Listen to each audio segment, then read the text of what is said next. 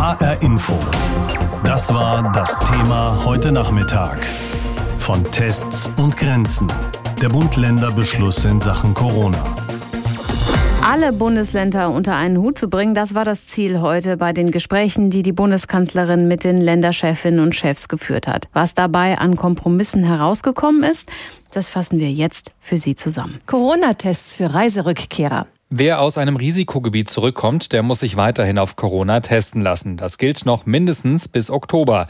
Danach gibt es dann wahrscheinlich für alle, die aus einem Risikogebiet einreisen, eine Pflichtquarantäne und zwar über zwei Wochen. Die kann nur aufgelöst werden, wenn man einen negativen Corona-Test vorlegt und zwar frühestens fünf Tage nach Rückkehr. Für Urlauber, die aus Nicht-Risikogebieten zurückreisen, gilt, kostenlos testen ist nur noch bis Mitte September möglich und dann nicht mehr, denn bei Rückkehrern aus Nicht-Risikogebieten gab es bisher relativ wenige Fälle. Private Feiern. Bisher gab es in jedem Bundesland unterschiedliche Regeln, wie viele Menschen bei privaten Feiern dabei sein dürfen. In Rheinland-Pfalz zum Beispiel aktuell 75, in Berlin sogar bis zu 500. Und das bleibt auch so.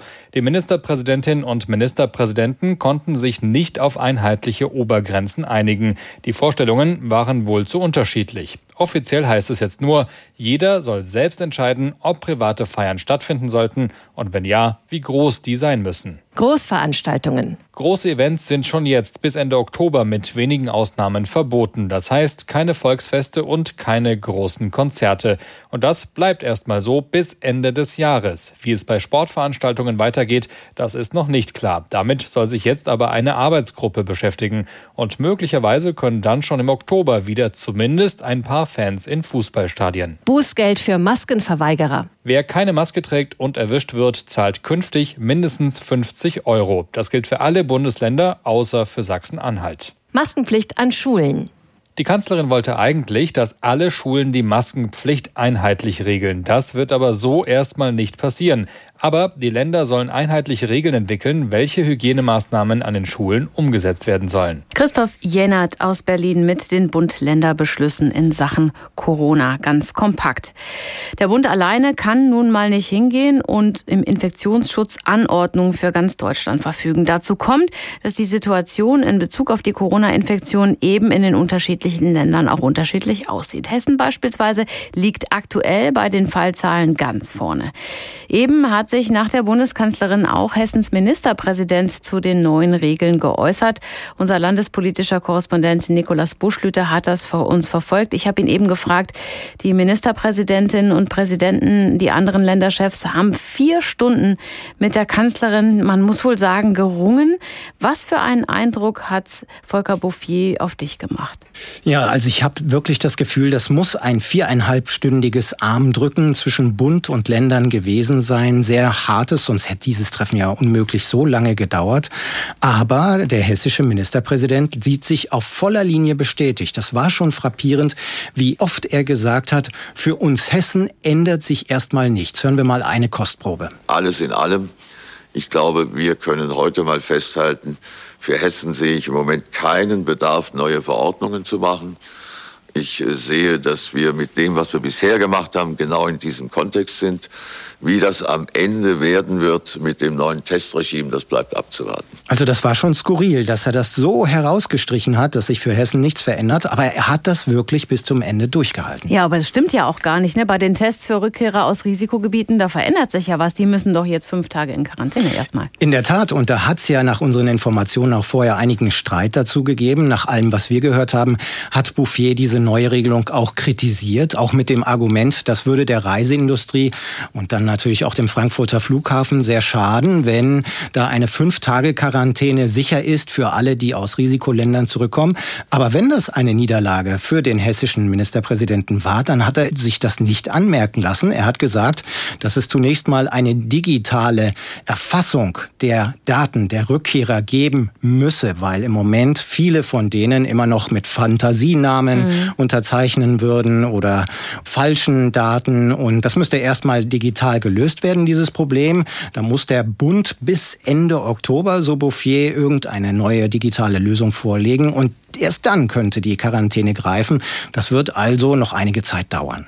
So ein Streitthema waren ja auch die Obergrenzen für private Feiern. In Hessen bleibt die erstmal bestehen bei 250 Teilnehmern. Wie begründet Bouffier das? Also auch in Hessen bleibt es bei dieser Obergrenze. Das hat er nochmal betont mhm. von 250 ohne Genehmigung, aber mit Hygienekonzept. Und auch darüber kann man in Hessen mit noch mehr Leuten feiern, also mehr als 250, dann aber nur mit behördlicher Genehmigung. Und dann muss dieses Hygienekonzept vorgelegt werden und es muss geprüft werden. Buffy hat das immer wieder begründet mit den verschiedenen Begebnissen vor Ort. Er hat gesagt, es kommt auf die Lage vor Ort an. Ist das nun ein kleiner Raum oder ist das eine Messehalle? Da stellt stellt sich die Frage, wie wird zum Beispiel der CDU-Parteitag in Willingen demnächst im September aussehen. Aber wer schon mal da war, die Halle dort ist sehr groß. Und da sagt mhm. Buffet, das wäre dann schon eher möglich. Also für den Ministerpräsidenten er hat es immer wieder rausgestrichen. Es kommt darauf an, ob es vor Ort viel Platz oder wenig Platz gäbe. Letztendlich konnte die Bundeskanzlerin am Nachmittag einiges bekannt geben und diese neuen Regelungen beinhalten zum Beispiel neue Quarantäneregeln für Reiserückkehrer aus Risikogebieten ab Oktober. Großveranstaltungen, bei denen man die Kontakte nicht verfolgen kann, die bleiben bis Ende Dezember verboten. Zum Beispiel. Ich rede jetzt über all das mit einem Fachmann. Professor Ralf Reintjes ist Professor für Epidemiologie und Gesundheitsberichterstattung an der Hochschule für angewandte Wissenschaften in Hamburg. Guten Abend. Ich würde mir gerne eine Sache rauspicken, über die ich schon mit einem Virologen gesprochen habe, dass Reiserückkehrer nämlich auf jeden Fall erstmal in Quarantäne gehen, wenn sie aus einem Risikogebiet kommen und frühestens nach fünf Tagen mit einem negativen Test in den Alltag zurück können. Hätten wir das nicht eigentlich viel früher so machen müssen und hätten dann neue Ausbrüche, die es jetzt gibt, verhindern können? Ja, also das das ist sicherlich eine deutliche Verbesserung zur zurzeit bestehenden Regelung. Es war glaube ich, auch vielen Leuten oder zumindest vielen Kollegen halt bekannt, sodass diese Entscheidung jetzt sicherlich sehr sinnvoll ist.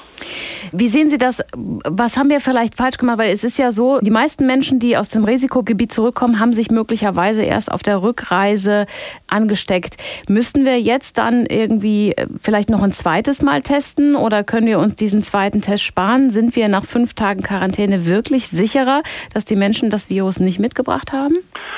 Die Leute, die zurzeit nach zurückkommen und dann am Flughafen aussteigen und getestet werden, die können sich sicher sein, dass sie vor etwa einer Woche sich nicht infiziert haben. Aber ob mhm. sie sich jetzt bei der Rückreise infiziert haben, können wir gar nicht sagen. Und wenn sie da negativ testen, wissen wir nicht. Können wir eigentlich äh, nur sagen, dass sie zum dem Zeitpunkt noch keine Viren halt im Nasenrachenraum hatten. Aber ob sie das in den nächsten drei, vier, fünf Tagen entwickeln, das kann dann noch keiner sagen. Also somit haben wir in der jetzigen Situation wirklich die Gefahr, wie Sie sagen, dass äh, dann verstärkt noch Leute infiziert werden.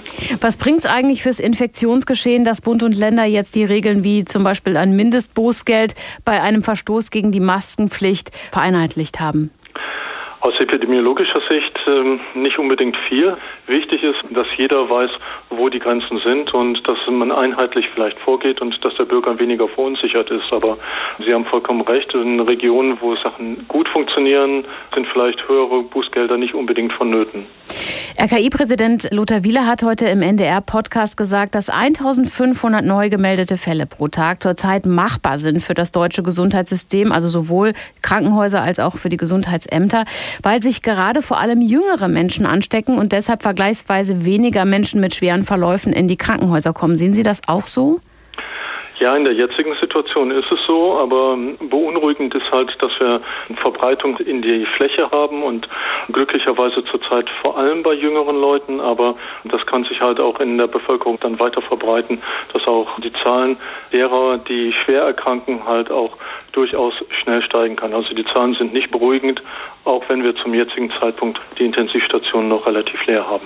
Stichwort jüngere Leute. Gucken wir doch mal auf die ganz jungen Kinder, haben oft keine oder kaum erkennbare Symptome. Sollten wir nicht da in den Schulen und Kitas oder Horten vielleicht auch Tests zur Vorsorge machen, möglicherweise sogar Gruppentests? Von da aus könnte sich das ja dann sehr schnell verbreiten, das Virus. Ganz genau. Bei anderen Erkrankungen, wie zum Beispiel bei der Grippe, wissen wir, dass gerade junge Kinder, Schulen, Kitas Treiber halt für die Epidemie sein können. Über Corona wissen wir es noch nicht, da wir glücklicherweise dem zuvorgekommen sind. Aber jetzt, wo alle Schulen und Kitas öffnen, wären regelmäßige Testungen sicherlich hilfreich. Wie zuversichtlich gucken Sie bei all dem auf Herbst und Winter? Ja, zuversichtlich, man muss immer ein bisschen zuversichtlich bleiben. Also wenn man den Trend sieht, halt die Zahlen steigen zwar, aber wir haben mittlerweile einiges gelernt. Wir müssen sehr vorsichtig sein oder schnell reagieren, wenn die Zahlen stark wieder ansteigen. Aber das, was wir zurzeit tun können, Abstand halten, Maske tragen, Hygienemaßnahmen einhalten, können sicherlich so eine Art Handbremse sein bei der Entwicklung dieser Epidemie. Vielen Dank, Professor Ralf Reintjes von der Hochschule für angewandte Wissenschaften in Hamburg. Er hat als Epidemiologe für uns eingeordnet, wie sinnvoll er die Absprachen von heute hält. Von Tests und Grenzen der Bund- und Länderbeschluss in Sachen Corona, so heißt das Thema hier in HR Info. Seit heute Nachmittag ist bekannt, wie Bund und Länder im Kampf gegen das Virus weitermachen wollen. Einiges davon haben wir ja gerade schon besprochen. Großveranstaltungen sollen bis Ende Dezember auch verboten bleiben. Die Bußgelder für Maskenverweigerer werden vereinheitlicht, die Quarantäneregeln verschärft. Das haben wir gerade schon eingeschätzt bekommen von einem Epidemiologen, aber er bleibt nicht der Einzige. HR Info. Kommentar. Von Isabel Reifenrath in Berlin. Im Supermarkt sehe ich immer öfter Leute, die ihre Maske unter ihrer Nase hängen haben. An der Ampel auf dem Radweg stellen sich manche so nah neben mich, dass da vielleicht noch 20 Zentimeter Abstand sind. In den Zügen gibt es totale Maskenverweigerer. Kein Wunder, dass die Corona-Zahlen da wieder steigen. Wir sind Corona-müde. Und ich kann es auch ein bisschen verstehen. Corona ist anstrengend und es macht wirklich keinen Spaß. Aber um einen zweiten Lockdown zu verhindern, um die Wirtschaft am Laufen zu halten und die Kinder in den Schulen am Lernen, hätte es jetzt die verschärften Corona-Regelungen gebraucht. Einheitliche Regelungen hätten geholfen. Wer versteht schon, warum in Nordrhein-Westfalen 150 Menschen zusammen Hochzeit feiern dürfen und in Niedersachsen nur 50? Das hilft nicht, die Menschen von den Regeln zu überzeugen. Die Bundeskanzlerin hat nun einheitliche Corona-Maßnahmen vorgelegt. Ihr lag viel daran. Aber die Ministerpräsidenten der Länder haben sie auflaufen lassen. Sie wollen keine bundeseinheitlichen Regelungen. Sie wollen sich selbst profilieren. Damit sind sie meiner Meinung nach genauso verantwortungslos wie die, die keine Maske tragen wollen. Wir sehen doch, dass es mit der Eigenverantwortung nicht weit her ist. Trotz Warnung wird in Risikogebiete gereist, trotz Warnung wird in großen Gruppen gefeiert. Wenn wir selbst nicht vernünftig sind, muss die Politik es sein. 50 Euro Strafe, wenn man keine Maske trägt, das ist ja wohl nicht so viel, wenn man im öffentlichen Raum nicht bereit ist, die Gesundheit seiner Mitmenschen zu schützen. Und schon hier gibt es einen Ausreißer. 15 Länder sind sich einig, nur Sachsen-Anhalt sträubt sich dagegen, weil sich hier angeblich alle an die Maskenpflicht halten. Wirklich?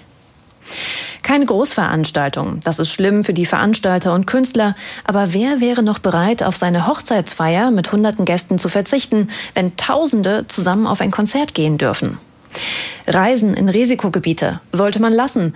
Da müsste man gar nicht darüber diskutieren, wann Rückkehrer wie getestet werden sollen. Dass sie ihre Tests künftig selbst bezahlen müssen, finde ich richtig. Es muss aber auch kontrolliert werden, dass sie sich wirklich testen lassen.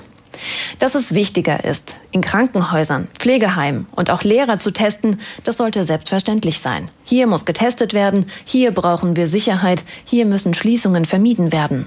Denn was ist wichtiger, das Reisen oder die Gesundheitsversorgung und die Bildung unserer Kinder?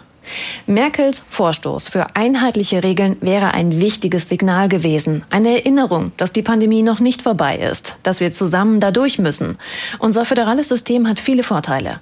Aber dass sich die Politiker selbst in einer Pandemie nicht einigen können, das ist ein Desaster. HR Info. Das Thema. Wer es hört, hat mehr zu sagen.